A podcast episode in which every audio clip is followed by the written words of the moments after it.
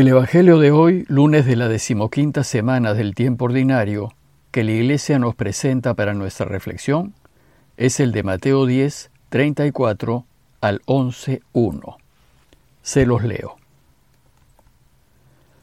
Jesús dijo a sus apóstoles, No piensen que he venido a traer la paz sobre la tierra. No vine a traer la paz, sino la espada. Porque he venido a enfrentar al hijo con su padre, a la hija con su madre, y a la nuera con su suegra. Y así el hombre tendrá como enemigos a los de su propia casa.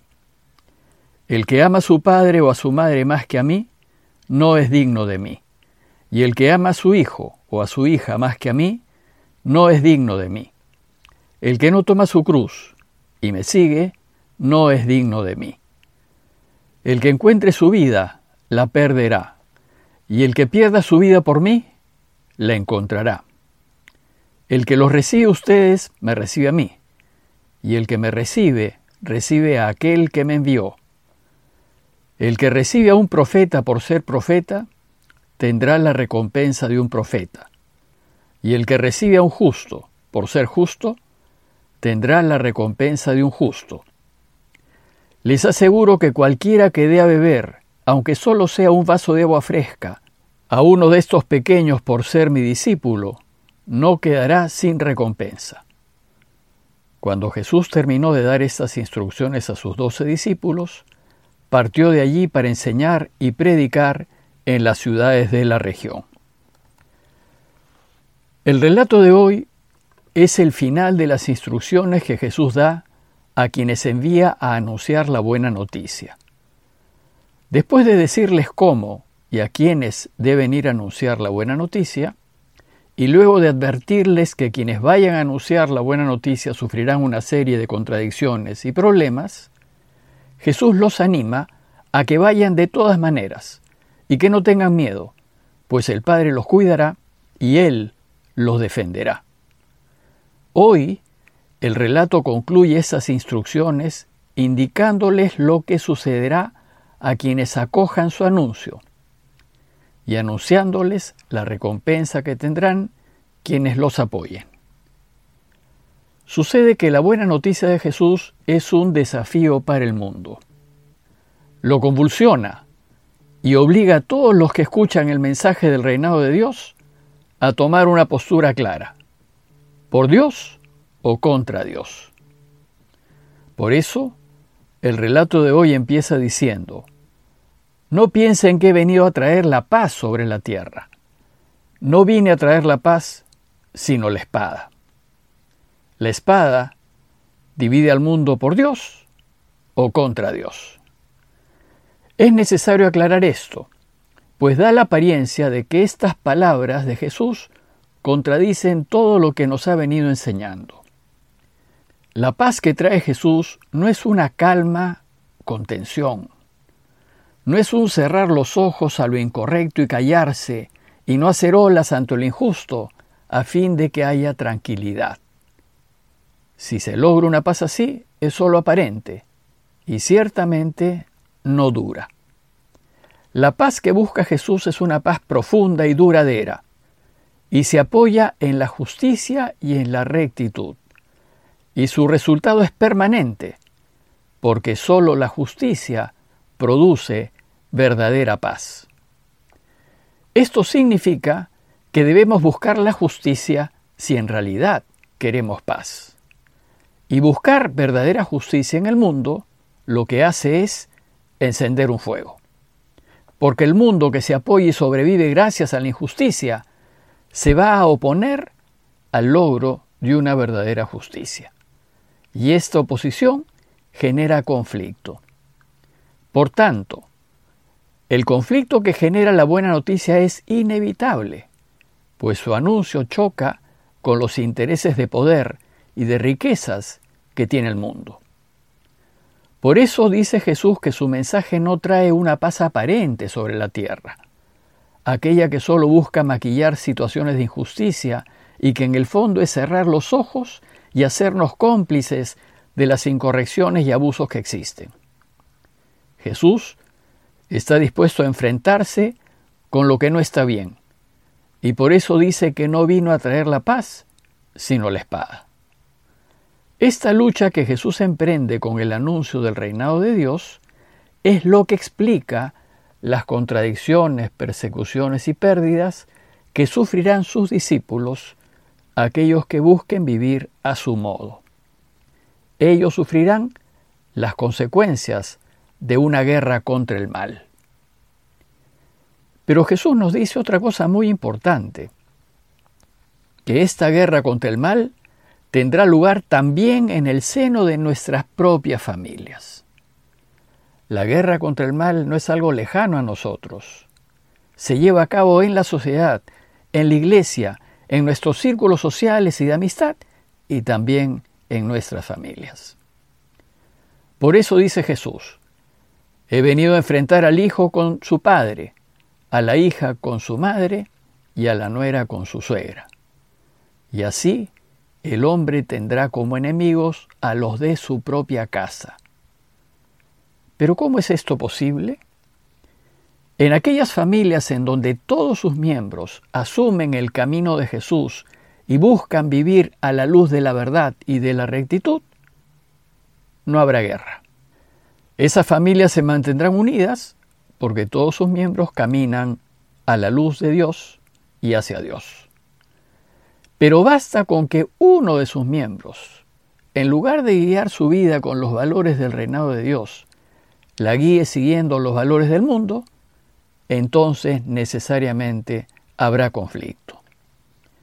Aquellos que buscan vivir a la luz de la verdad y la justicia inevitablemente tendrán conflictos con aquellos familiares que solo les interesa su propia riqueza y su propio bienestar, y que no tendrán reparos con mentir, abusar y aprovecharse de los demás miembros de la familia. Cuando se da este tipo de conflicto en el seno de una familia, o de la iglesia, o de la comunidad, o de un grupo, hay dos posibilidades. O se acepta al miembro que está aprovechándose de los demás bajo el falso argumento de la unidad de la familia, o de la comunidad, o de la iglesia, o del grupo, o se elige hacer la justicia y oponerse al miembro abusivo con la consecuente ruptura de la unidad de la familia o de la comunidad. ¿Qué tenemos que hacer? Jesús es muy claro al respecto. Los que somos de Él tenemos que elegirlo a Él. Tenemos que elegir lo bueno, lo justo, lo correcto, y de ninguna manera hacernos cómplices de lo que está mal. Por eso dice Jesús, el que ama a su padre o a su madre más que a mí, más que a la verdad, más que a la justicia, más que a la vida, no es digno de mí. Y el que ama a su hijo o a su hija más que a mí, no es digno de mí. Ser digno de él significa ponernos del lado de la verdad y de lo justo, aunque la verdad y la justicia se opongan al padre, a la madre, al hijo o a la hija. Si somos sus discípulos, no podemos darles la razón a nuestros familiares más queridos cuando no la tienen. ¿Y qué sucederá cuando actuamos como Jesús nos pide? Pues seremos repudiados, maltratados y denigrados por esa parte de nuestra familia y de los nuestros, aquella que acepta la incorrección y tenemos pues que estar dispuestos a recibir esos desprecios. Por eso dice Jesús, el que no toma su cruz y me sigue, no es digno de mí. El que no está dispuesto a ser despreciado por ponerse del lado de la justicia, no es digno de mí. No seremos dignos de Él si aceptamos lo que no está bien, aunque venga de aquellos a quienes más queremos. No podemos cerrar los ojos a la infidelidad o al mal que están haciendo nuestros familiares. Y si buscamos no oponernos a ellos para que ellos no se molesten, perdemos nuestra vida. Por eso dice Jesús, el que encuentre su vida, la perderá. Y el que pierda su vida por mí, la encontrará. Si queremos ganar la vida, debemos estar dispuestos a perder la vida es decir, a perder a aquellos que queremos porque no están actuando bien. Finalmente Jesús concluye las instrucciones a sus enviados, hablándoles de la recompensa que recibirán aquellas personas y aquellas familias que sí los apoyen. Pues en el anuncio no todo será contradicciones. Hay en el mundo personas justas y profetas, es decir, personas que dan testimonio con sus vidas de vivir a la luz de Dios. Ellos los acogerán. Por eso dice Jesús, el que los recibe a ustedes, me recibe a mí, y el que me recibe, recibe a aquel que me envió. Quienes los reciban a ustedes y acojan el mensaje del reinado de Dios, serán abundantemente bendecidos por Dios y serán recompensados según sus méritos. Dice el texto, el que recibe a un profeta por ser profeta, tendrá la recompensa de un profeta. Y el que recibe a un justo por ser justo, tendrá la recompensa de un justo.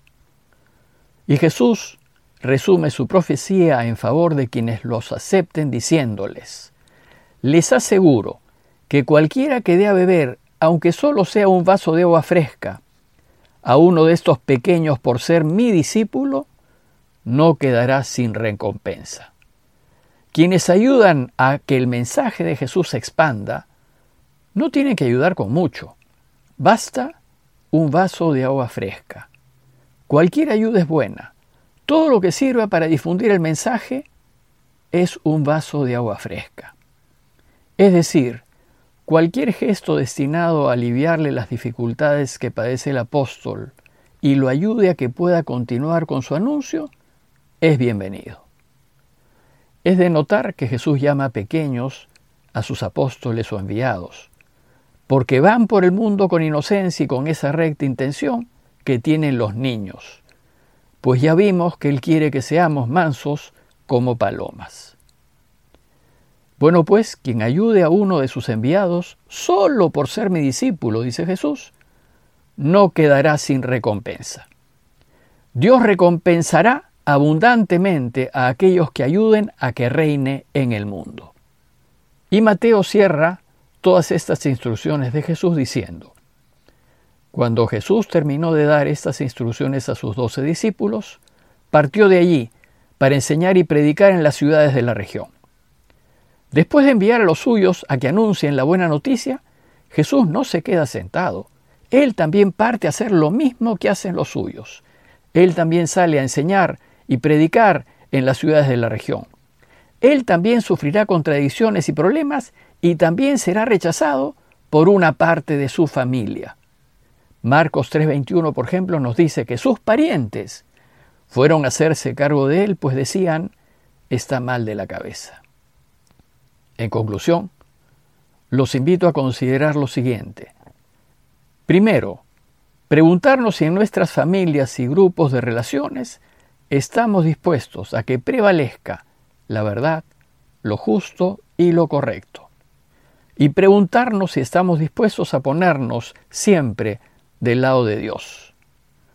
Y segundo, preguntarnos si estamos dispuestos a que familiares muy queridos se resientan con nosotros porque no les damos la razón cuando viven en la infidelidad, en la mentira y en la injusticia, y preguntarnos si estamos dispuestos a perderlos.